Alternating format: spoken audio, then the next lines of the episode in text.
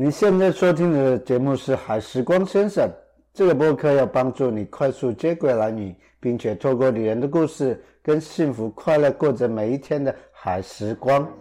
好，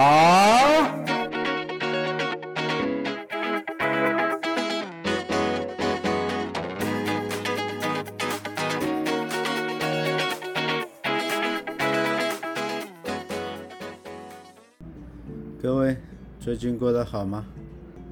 我们今天这个单元讲蓝屿国跟六个村落。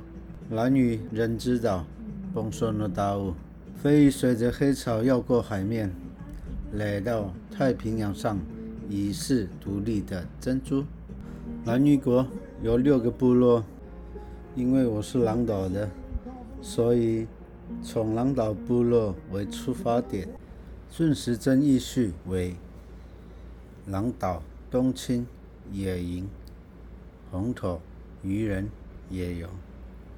狼岛部落伊拉拉类，伊拉拉类的意思是很有礼貌的部落，在传统领土及领海均为六个部落之最，拥有最宽广平坦的腹地及许多天然形成的奇岩异石。现有居民多数已搬至战后新建的水泥。国宅，但大部分人口居住于地下物中，部落凝聚力强，居民严谨遵守男女的传统习俗，因此成为保存传统文化及母语传承最完整的地方。搭乘飞机从台东到兰屿，第一眼映入眼帘的部落即是狼岛。天气晴朗时，不但可直接从部落北方的海面上看见绿岛，更是国际商船的重要航线。常见到巨大船只往来航行于海上。从野游往狼岛方向望去，可看见类似人头通过原始之下的洞口，即正式揭开狼岛淳朴的面纱。蓝天碧海。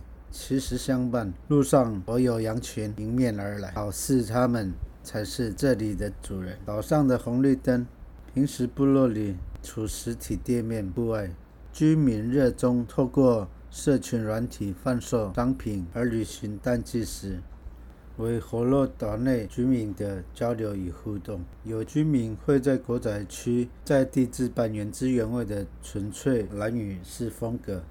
的茅草夜市，邀请左邻右舍摆设摊位，贩卖食物、农产、海产及生活杂物等品项，共同度过东北季风强劲呼啸而过的冬天。部落内经济交流旺盛，可见一斑。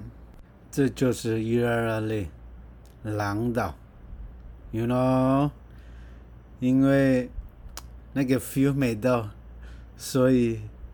就先狼岛村落就好，其他村落改天再讲。